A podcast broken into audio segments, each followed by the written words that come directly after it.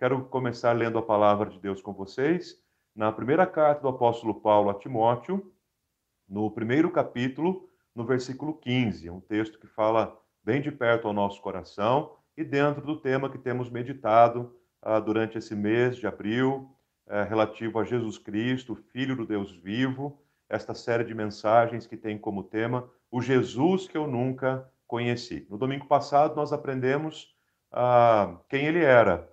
E hoje, neste domingo, nós vamos aprender o porquê ele veio. Então, eu tenho certeza que, assim como Deus falou ao meu coração, Deus tem uma palavra para o seu coração também, nesta hora e nesse momento tão especial do nosso culto de adoração a Deus. Tá bom? Então, diz assim a palavra do Senhor. Primeira carta de Paulo a Timóteo, capítulo 1, no versículo 15. A palavra de Deus diz assim: Esta palavra é fiel e digna de toda aceitação, que Cristo Jesus veio ao mundo para salvar os pecadores, dos quais eu sou o principal. Que texto maravilhoso. Vou ler novamente.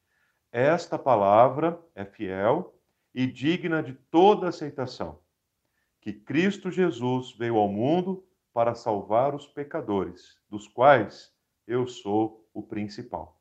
Vamos orar ao Senhor? Onde você estiver aí neste momento, feche os seus olhos, busque a presença do Pai em oração, vamos orar juntos, reconhecendo a presença do Senhor comigo aqui e com vocês aí em tantos lugares diferentes, e que nesta hora a palavra de Deus encontre aquele espaço bem especial no meu coração, no seu coração, na nossa vida, e que hoje o fato de entender claramente por quê? Porque Jesus veio. Isso traga renovo, paz e esperança para o nosso coração também. Vamos orar?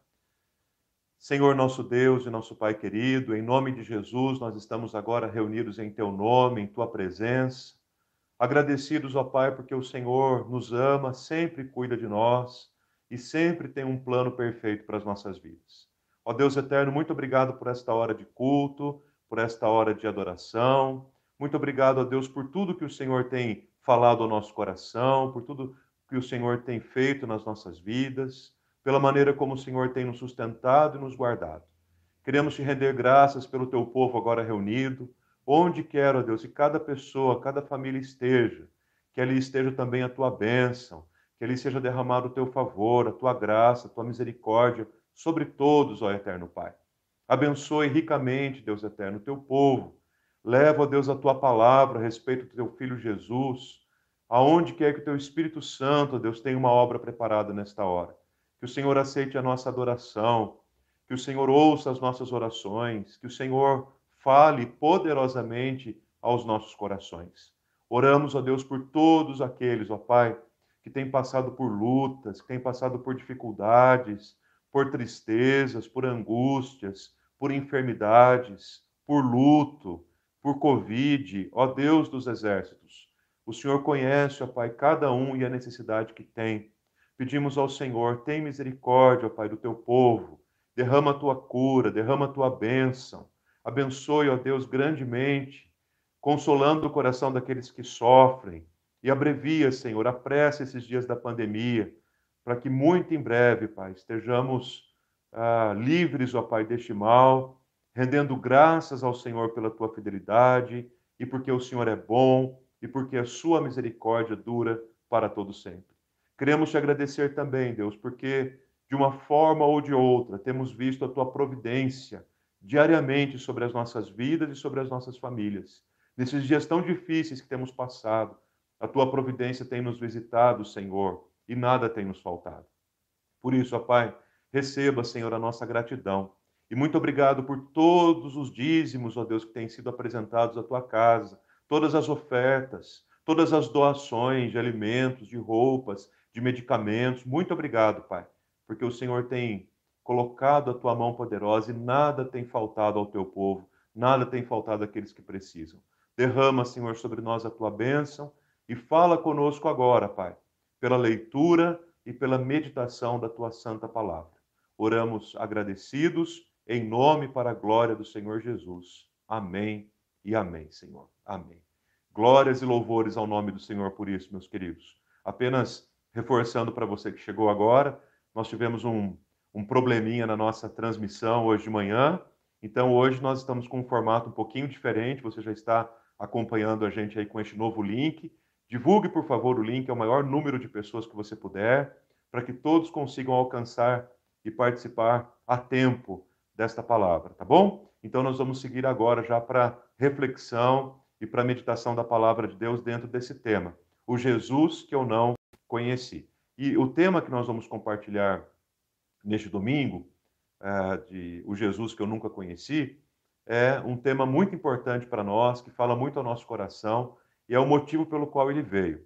Antes da gente dar seguimento, eu quero dizer para vocês que esta série de mensagens foi inspirada num livro de um autor bastante conhecido, muito lido no mundo todo, um, um escritor, um pastor americano chamado Philip Yancey um livro chamado O Jesus que eu nunca conheci.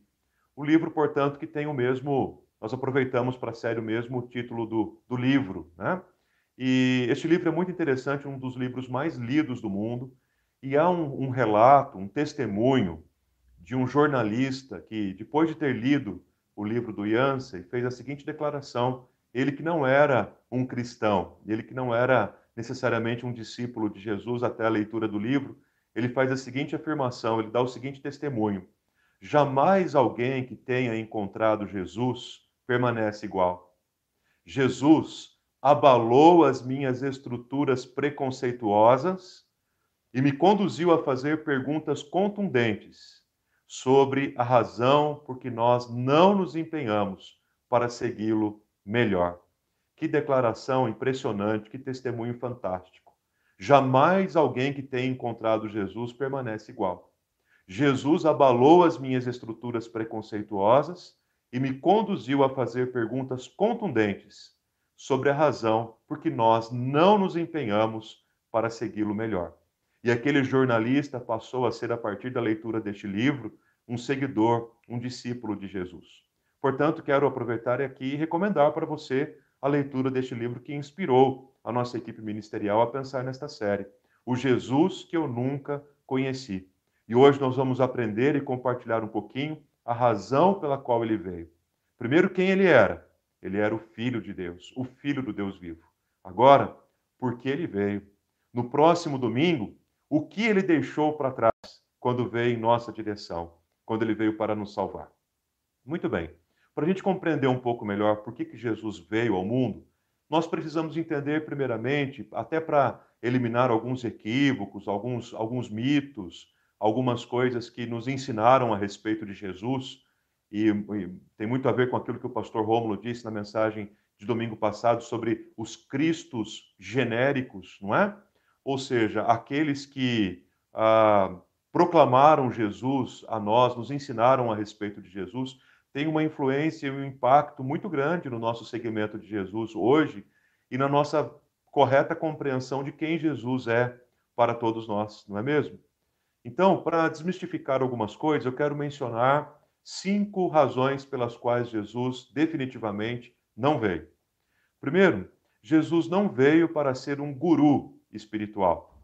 E é muito importante a gente destacar a respeito disso, porque nós vivemos a geração e a sociedade dos gurus não é?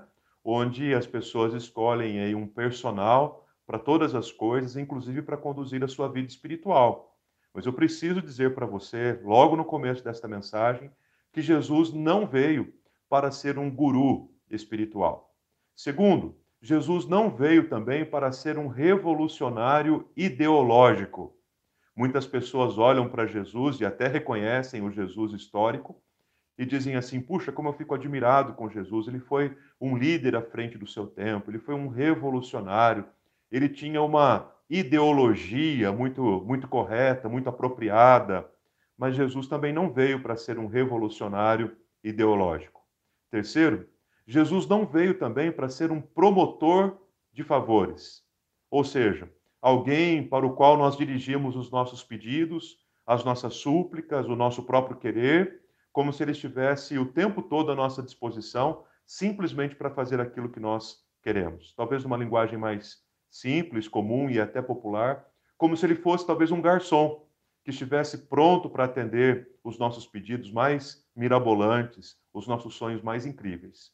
Em quarto, Jesus também não veio para ser um milagreiro. Embora ele tenha realizado muitos milagres no passado e ainda os realize hoje, Jesus não tem o propósito com a sua vinda de ser meramente um operador de milagres. E é importante dizermos isso, porque muitas pessoas buscam em Jesus apenas um milagreiro ou apenas um curandeiro, querem se relacionar com Jesus apenas pela manifestação de uma cura. E por último, Jesus também não veio para ser uma força ou uma luz. Muitas pessoas se referem a Jesus apenas como uma força ou com, como uma luz. Claro que ele disse, disse ser a luz do mundo, eu sou a luz do mundo. Mas ele não é esta força cósmica, mística, uh, transcendente apenas. Ele é o próprio Filho de Deus. Então, Jesus não veio para ser um guru, Jesus não veio para ser um revolucionário ideológico, Jesus não veio para ser um promotor de favores, nem tampouco um milagreiro ou curandeiro, e Jesus também não veio para ser uma força cósmica, nada disso. Uh, o pastor, autor, uh, Ricardo Costa, também professor do seminário, ele faz a seguinte afirmação a respeito da vinda de Jesus. Ele diz que Jesus não morreu e ressuscitou para melhorar a nossa vida, mas para transformá-la. É isso mesmo. Jesus não morreu e não ressuscitou para fazer da nossa vida uma vida melhor, uma vida mais confortável, uma vida mais prazerosa. Ele morreu e ressuscitou para transformar a nossa vida. E aí, queridos, nós compreendemos com isso que a, o motivo da vinda de Jesus está diretamente relacionado com a sua identidade. Então, se no domingo passado nós aprendemos quem Jesus era e quem ele é, e ele é o Filho de Deus, a razão da sua vinda está diretamente ligada à sua identidade. Se ele é o Filho de Deus, ele veio para manifestar a glória de Deus. Ele veio para salvar o pecador. Ele veio para trazer vida eterna e salvação. Ele veio para trazer esperança. Ele veio para se revelar a nós e para dizer a nós que estávamos perdidos em nossos próprios delitos e pecados, que há esperança de vida e de salvação eterna. É justamente o que diz no texto bíblico que vamos usar como base para a nossa reflexão neste domingo. Carta de Paulo aos Efésios, capítulo 2. Eu quero ler com os queridos do versículo 1 ao versículo 10. Pegue a sua Bíblia aí uh, e, e, e abra em Efésios, capítulo 2, e vamos ler a palavra do Senhor e vamos entender juntos algumas razões pelas quais Jesus veio, sabendo que a razão pela qual ele veio está diretamente ligado a quem ele é, a quem ele era. Diz assim a palavra do Senhor em Efésios, capítulo 2, a partir do versículo 1. Ele lhes deu vida quando vocês estavam mortos em suas transgressões e pecados, nos quais vocês andaram noutro tempo, segundo o curso deste mundo, segundo o príncipe da potestade do ar, do espírito que agora atua nos filhos da desobediência. Entre eles também nós todos andamos no passado segundo as inclinações da nossa carne, fazendo a vontade da carne e dos pensamentos, e éramos por natureza filhos da ira, como também os demais. Mas Deus, sendo rico em misericórdia, por causa do grande amor com que nos amou, e estando nós mortos em nossas transgressões, nos deu vida juntamente com Cristo. Pela graça, vocês são salvos. E juntamente com Ele, nos ressuscitou, e com Ele nos fez assentar nas regiões celestiais em Cristo Jesus. Deus fez isso para mostrar nos tempos vindouros a suprema riqueza da Sua graça em bondade para conosco em Cristo Jesus. Porque pela graça vocês são salvos, mediante a fé. E isto não vem de vocês, é dom de Deus, não de obras para que ninguém se glorie, pois somos feitura dele, criados em Cristo Jesus para boas obras, as quais Deus de antemão preparou para que andássemos nelas. Que texto maravilhoso, como a palavra de Deus é poderosa, é viva e fala aos nossos corações. A carta aos Efésios, meus queridos, é um livro do Novo Testamento que todos nós precisamos ler e reler.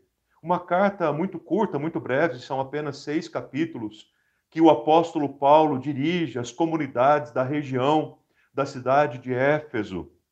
Uma carta cheia de amor, uma carta cheia de intensidade, uma carta cheia de teologia, uma carta cheia de eclesiologia. Se você quer entender melhor a respeito da vida da igreja, a respeito da identidade da igreja, a respeito da missão da igreja, do relacionamento dos discípulos de Jesus no mundo, a santidade que precisa ter, ser marca característica da vida dos discípulos, você precisa ler e reler a carta aos Efésios alguns domingos atrás, pregando também num texto de Efésios, eu dizia que ser discípulo de Jesus, ser um cristão na cidade de Éfeso, era um desafio muito grande, porque ela era uma das cinco maiores cidades da época. Ela era também uma cidade portuária, uma cidade onde o comércio e a economia funcionavam de maneira ah, explosiva, exponencial, e muitas pessoas se dirigiam a, a Éfeso por isso. Éfeso era uma cidade que reunia muita gente também por conta dos templos dos deuses Diana e Dionísio, portanto, um local extremamente difícil para o segmento de Jesus. No entanto, homens e mulheres tementes a Deus ali receberam a palavra de Deus com avidez, ouviram o evangelho da boca do apóstolo Paulo, creram no Senhor Jesus, foram sustentados e pastoreados na sua fé por Timóteo, o jovem pastor, que cuidava de várias igrejas nesta regi região que funcionava nas casas, não era o contexto do templo, de um grande encontro, mas de uma igreja que funcionava nas casas, as famílias reunidas, orando, as famílias buscando a Deus, as famílias adorando ao Senhor juntas ali, crescendo na palavra, participando da comunhão. E aí, para nós compreendermos a profundidade desta carta, nós precisamos nos lembrar que Paulo escreve logo no primeiro capítulo, já fala a respeito da salvação, a maneira como Deus escolheu antes da fundação do mundo um povo santo, um povo para ser chamado de seu, um povo para o uso da sua glória, para a exclusividade do seu poder, um povo dirigido e inspirado pelo Espírito Santo, um povo chamado às boas obras. Por isso você pretende compreender a vida e a missão da igreja, ao olhar para a carta de Paulo aos Efésios, você encontrará ali a identidade da igreja. A igreja é formada daqueles que foram salvos e remidos na luz do Senhor Jesus. E aí nós chegamos à conclusão e entendemos que, assim como a missão de Jesus está diretamente ligada à sua identidade, a missão da igreja também está diretamente ligada a essa identidade, a identidade de nova criatura, a identidade de quem nasceu de novo, a identidade de quem, em Cristo Jesus, teve os seus pecados perdoados. A igreja do Senhor Jesus é feita por discípulos de Jesus que tiveram os seus pecados perdoados, de gente arrependida, gente quebrantada, que o Espírito Santo tocou, que Deus renovou, que Deus fez uma obra tremenda de salvação e agora vivem na luz, que se despiram do velho homem, revestiram do novo homem, como diz no mesmo livro, no capítulo 4 para uma vida abundante, para um testemunho operoso, para um encorajamento frente às dificuldades e às tribulações da vida. Esta é a identidade de, da igreja de Jesus no mundo. E esta identidade está diretamente ligada à missão da igreja, de proclamar o evangelho, de fazer Cristo conhecido entre as nações. Se você está com a sua Bíblia aberta, você poderá olhar aí para Efésios capítulo 2 e perceber neste capítulo dois movimentos muito claros, muito distintos e muito contrastantes também. Ah, nós poderíamos dividir esses dez versículos da seguinte forma: uma sugestão de divisão. Os três primeiros versículos formam um primeiro grupo, e depois do versículo 4 até o versículo 10, o segundo grupo. O que é que nós encontramos no primeiro grupo, em Efésios capítulo 2, dos versículos de 1 a 3? Nós encontramos ali a realidade de uma vida sem Cristo. Prestem bem atenção, a palavra de Deus, nesses três primeiros versículos, nos diz que a nossa condição sem Cristo é a condição de mortos nos nossos próprios delitos e nos nossos próprios pecados. Não é dormindo nos pecados, não, é condição de morto nos nossos delitos e pecados. A palavra de Deus nos diz em Efésios que a nossa condição sem Cristo é a condição de alguém que está andando segundo o curso deste mundo, ou seja, para onde o mundo está apontando, para onde o mundo está direcionando, é que esta pessoa está caminhando e seguindo.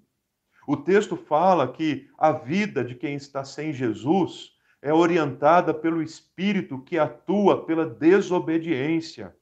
E nós sabemos, meus queridos, a importância que a obediência tem nas Escrituras. Se você ler, por exemplo, o Pentateuco, você encontrará desde o princípio de todas as coisas, a importância da obediência, desde Adão e Eva no jardim, até a lei de Deus através de Moisés, as bênçãos proferidas para aqueles que são obedientes e as maldições proferidas para aqueles que são desobedientes.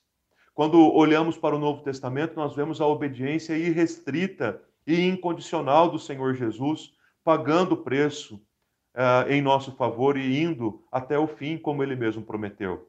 Obediência é de extrema importância na vida do reino de Deus.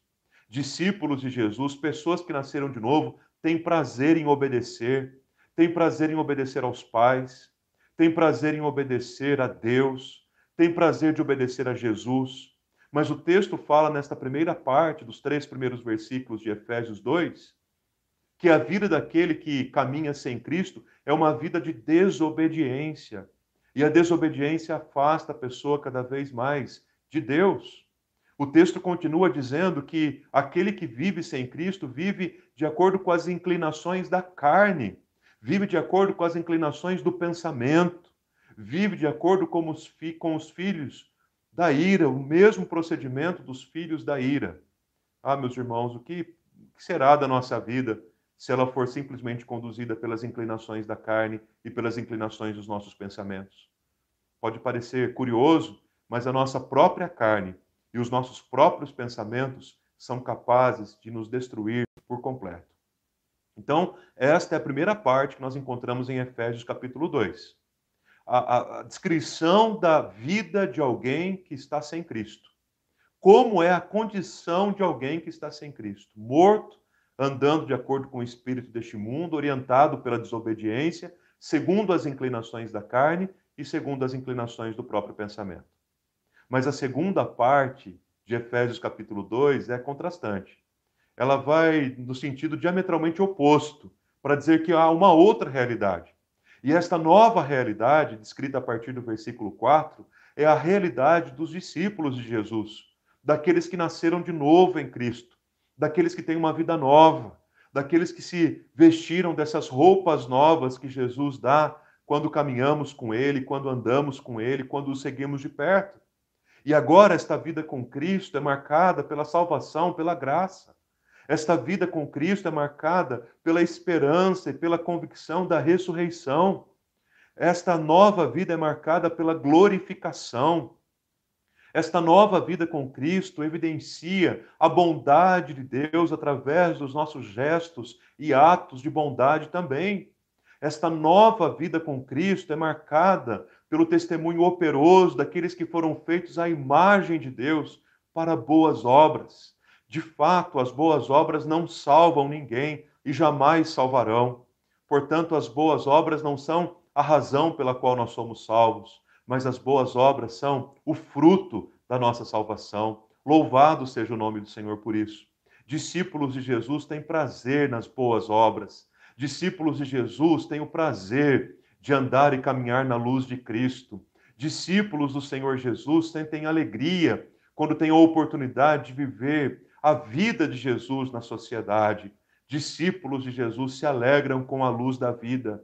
Discípulos de Jesus vivem plenamente certos e seguros da graça que os alcançou e com uma convicção muito grande da eternidade, da ressurreição eterna e da glorificação junto com Cristo. Afinal de contas, se com ele sofremos, com ele também seremos glorificados. Que coisa boa, que notícia boa.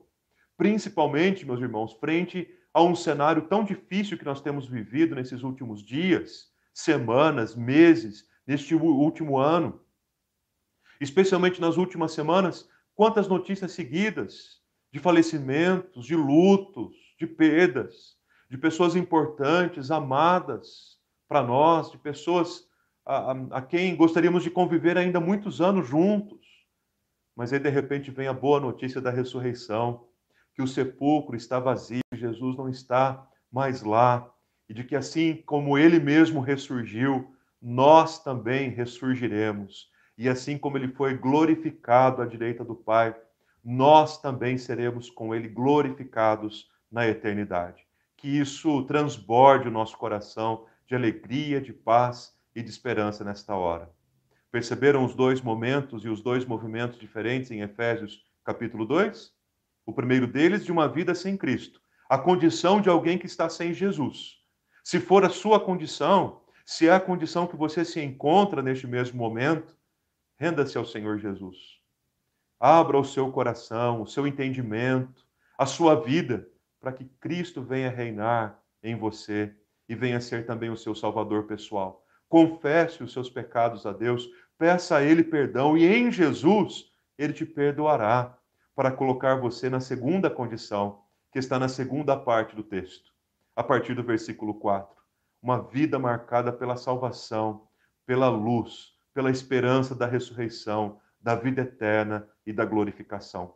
Pode ser que você não tenha observado numa leitura talvez um pouco mais rápida, o versículo 4 começa com uma conjunção adversativa, o mas, para nos fazer lembrar que aquela realidade que outrora, que outrora tínhamos, que aquela condição na qual até então vivíamos, agora ela mudou.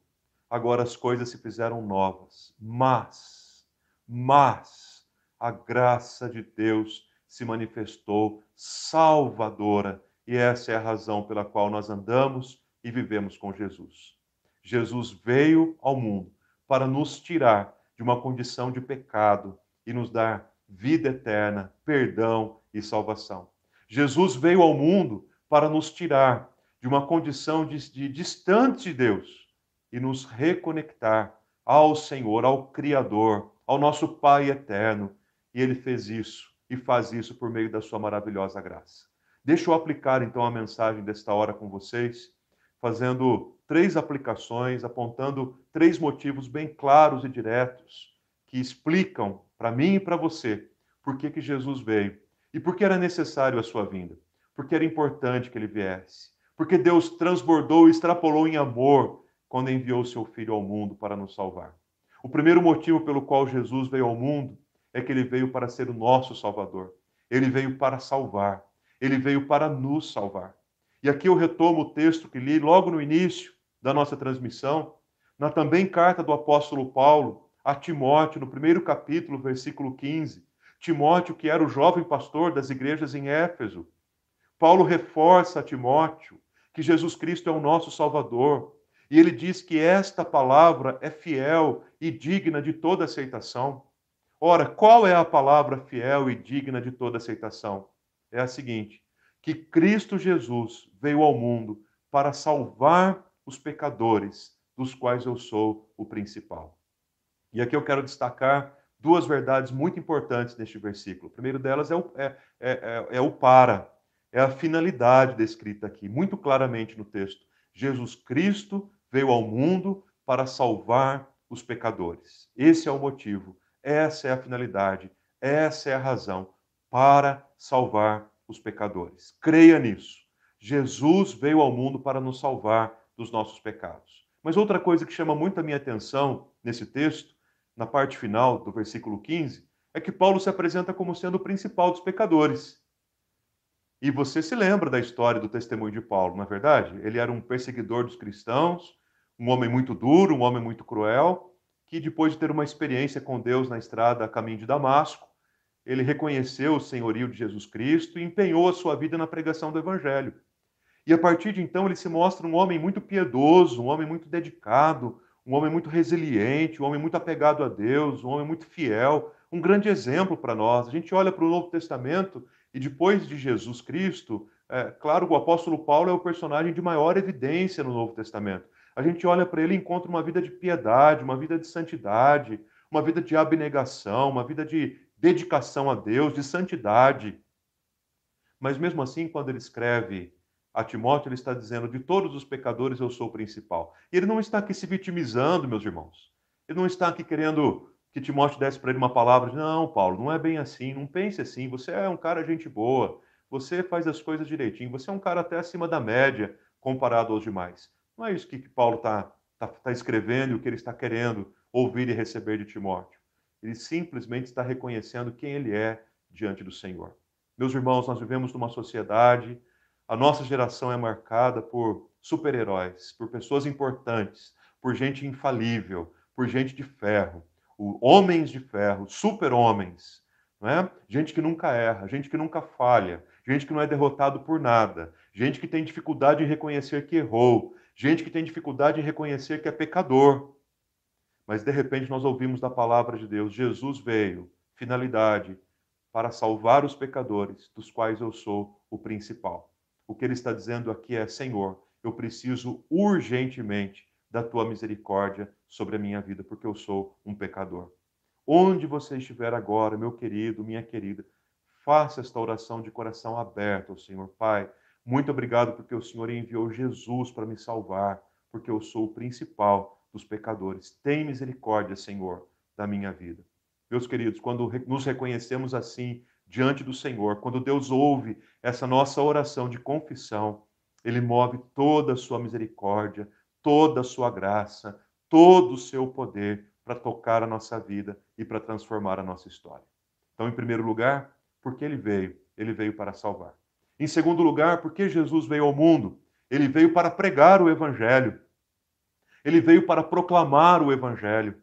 E aqui eu quero mencionar um texto do evangelho de Marcos, capítulo 1, versículo 38, onde a palavra do Senhor diz assim: Jesus disse aos seus discípulos: foi para isso que eu vim. E aqui nós encontramos mais uma vez o para, finalidade. Jesus dizendo claramente porque ele veio. Se você quer entender porque ele veio, é melhor que você ouça do próprio Jesus. E ele diz aos seus discípulos em Marcos, capítulo 1, foi para isso que eu vim. E do que é que Jesus estava falando? Bom, deixa eu te lembrar o que estava acontecendo lá em Marcos 1, capítulo 1. Se você tiver com a sua Bíblia aí, você pode acompanhar. Bom, nós encontramos no Evangelho de Marcos, capítulo 1, uma agenda muito apertada e sobrecarregada de Jesus. Ele cura pessoas, ele faz milagres, ele expulsa demônios, ele vai para vários lugares diferentes. Quando eu leio o Evangelho de Marcos, capítulo 1, eu fico cansado só de ler, ao ver ali a rotina de Jesus e o empenho que ele fez por atender tanta gente em tão pouco tempo, em tantos lugares diferentes. Depois de um dia de tão de tanta sobrecarga, quando ele atendeu muita gente, falou com muitas pessoas, operou muitos milagres da parte de Deus, a palavra do Senhor diz que ele se retirou para um lugar deserto. Neste lugar deserto ele orava, neste lugar deserto ele nutria sua comunhão com Deus, neste lugar deserto ele saía do alvoroço da multidão. Ah, como seria bom se todos nós tivéssemos um lugar deserto, não é mesmo, queridos? Para nos refugiarmos em Deus. E aí os discípulos ficam desesperados à procura de Jesus, porque as pessoas continuam procurando por ele. As pessoas continuam buscando Jesus para alcançarem um milagre. Aquele que foi curado de determinada enfermidade saiu contando para os outros doentes e trouxeram outros para que Jesus os, os, tocasse. Aquele que foi liberto dos demônios saiu compartilhando e testemunhando para outras pessoas que vinham de diversos lugares trazendo seus endemoniados para que fossem também libertos pelo poder do Senhor Jesus. Mas Jesus não estava mais ali. Os discípulos então empenham uma procura diligente por Jesus até que o encontram neste lugar deserto e de alguma forma o repreendem, dizendo: Mestre, por que, é que o senhor está aqui? O que, que o senhor está fazendo aqui escondido? Agora que o seu ministério vai bombar, agora que nós já vamos poder abrir uma igreja, agora que nós vamos fazer muitos milagres e muitos sinais, o povo está lá é, é, desesperado, aclamando pelo Senhor. Vamos, vamos voltar. Tem muita gente ainda para ser curada. E aí Jesus lhes dá uma resposta muito contundente. Jesus lhes diz assim: Por que, é que vocês me procuram? Não foi para isso que eu vim. E aí ele diz a razão pela qual ele veio. Eu vim para pregar o evangelho. Eu não vim para sair curando a todos. Tanto, queridos, que você sabe disso, né? Jesus não curou todos os doentes da sua época. Tanto que o, o, o final de Marcos, capítulo 1, nos dá conta que Jesus disse isso para os discípulos e foi para outro lugar. Ou seja, todos aqueles doentes que estavam procurando por eles continuaram lá e continuaram doentes. Jesus curou muitas pessoas, não curou tantas outras, não porque ele não tivesse poder para fazê-lo, mas porque ele deixa bem claro que ele não veio para ser esse curandeiro, esse milagreiro. Ele veio para proclamar o evangelho. Jesus veio ao mundo para pregar o evangelho da graça de Deus. Isso nos ensina basicamente duas coisas muito importantes. Primeiro, você precisa saber muito claro na sua vida por que é que você não, por que é que você não veio ao mundo. E aí você precisa aprender a dizer não para as pessoas. Uh, e segundo, você precisa aprender por que é que você veio. Você precisa dizer mais, bom, não foi para isso que eu vim. E, e dizer em outros momentos, foi para isso que eu vim. Essa é a missão da minha vida então é por aqui que eu preciso trilhar. Então a primeira coisa que a gente aprende nesse texto é isso. Nós precisamos dizer não para aquilo que não corresponde à nossa missão, como discípulos, como igreja, mas que nós precisamos dizer sim para tudo aquilo que tem a ver com a missão da nossa vida. Foi o que Jesus fez. Segundo, a gente aprende com Jesus de que o motivo pelo qual nós estamos aqui, o motivo pelo qual nós viemos ao mundo, é o mesmo pelo qual Jesus veio. E se é assim, isso deve ser fonte de inspiração e graça para todos nós. Jesus veio para pregar o Evangelho e nós viemos ao mundo também para pregar o Evangelho. Que a minha vida e a sua vida estejam completamente envolvidas e comprometidas com a pregação, com a proclamação do Evangelho de Jesus Cristo no mundo todo. Seja com palavras, seja com testemunho, seja no púlpito, seja em casa, seja no ambiente de trabalho ou da escola seja com um conhecido, um grande amigo, antigo amigo, seja com alguém que acabamos de conhecer. O motivo da nossa vinda ao mundo é o mesmo motivo da vinda de Jesus proclamarmos o evangelho da graça de Deus. Se Jesus proclamou o evangelho e disse que veio para isso, por que não nós, muito mais nós, muito mais nós, seus discípulos, devemos empenhar a nossa vida no mesmo. Então, em primeiro lugar, Jesus veio para salvar. Segundo, Jesus veio para pregar. E em terceiro, Jesus veio para destruir Jesus veio para destruir o mal. E há um texto na primeira carta de João que fala muito ao meu coração, sempre que leio. Tem até uma antiga canção do, do pastor Ademar de Campos, desta, deste texto, que sempre fala muito ao meu coração, sempre me leva a profundas reflexões, que está na primeira carta de João, capítulo 3, versículo 8. Quando o texto, a palavra de Deus, diz mais uma vez claramente porque Jesus veio. Tem mais um para nesse texto, tem mais uma declaração de finalidade nesse texto. A palavra do Senhor diz assim: Para isto se manifestou o Filho de Deus. Mais claro do que isso? Para isto se manifestou o Filho de Deus, para destruir as obras do diabo. Para isto se manifestou o Filho de Deus, para destruir as obras do diabo. Que texto maravilhoso! Jesus se manifestou para destruir por completo as obras de Satanás. Então, Satanás não será derrotado, ele já foi derrotado. Satanás não terá a sua força aniquilada, porque ele já teve a sua força aniquilada. Quando Jesus Cristo morreu na cruz, pagou o preço, entregou o seu corpo, derramou o seu sangue, as obras do diabo foram destruídas, porque o Filho de Deus se manifestou e se manifestou em carne e destruiu as obras do diabo na cruz do Calvário para nos dar vida eterna e para nos dar salvação. Ou seja, tudo aquilo, meus irmãos, que pesava sobre as nossas vidas, toda ou na linguagem do próprio apóstolo Paulo, todo escrito da dívida contra nós, toda acusação do diabo, das trevas, do mal, tudo isso foi aniquilado, foi destruído quando o Filho de Deus se manifestou em carne. Então, dentre tantas razões que nós poderíamos mencionar aqui, o Filho de Deus, Jesus Cristo, veio ao mundo para salvar, veio ao mundo para pregar e veio ao mundo para destruir completamente as obras do diabo, completamente o mal. Quero concluir esta mensagem mencionando o apóstolo João, no Evangelho de João, capítulo 10, versículo 10. Mais um para, mais uma descrição clara de finalidade, que nos diz assim: o ladrão vem somente para roubar, matar e destruir. E agora você completa aí na sua casa. Eu vim para que tenham vida e a tenham em abundância. Jesus disse essas palavras. O ladrão vem somente para roubar, para matar e para destruir. Eu vim para que tenham vida e a tenham em abundância. Louvado e exaltado seja o nome do nosso Deus por isso. O autor, pastor Philip Yancey, que mencionei agora há pouco no início da mensagem, faz a seguinte afirmação no seu livro, O Jesus que eu nunca conheci. O poder, não importa qual a sua boa intenção, tende a provocar sofrimento. O amor, sendo vulnerável, o absorve. Num ponto de convergência, em uma colina chamada Calvário, Deus renunciou a um, o poder, por causa do outro, o amor. Louvado e exaltado seja o nome do Senhor por isso. Jesus veio ao mundo por amor. Ele veio para salvar. Ele veio para pregar o evangelho. Ele veio para destruir as obras do diabo. Ele veio para dar vida e vida em abundância a todos nós. Reconheça hoje o senhorio de Jesus na sua vida. Reconheça hoje a importância da vinda de Jesus e agradeça a Deus por tão grande e por tão gloriosa salvação. E clame ao Senhor que cada dia dê a você um novo viver na presença de Jesus. Eu quero orar por você, quero impetrar a bênção sobre a sua vida, quero suplicar o cuidado do Senhor. Abra agora o seu coração, onde você estiver, e renda a sua vida ao Senhor Jesus, porque Ele é o Salvador. Ele morreu e ressuscitou, não para nos dar uma vida mais confortável, mas para transformar a nossa vida.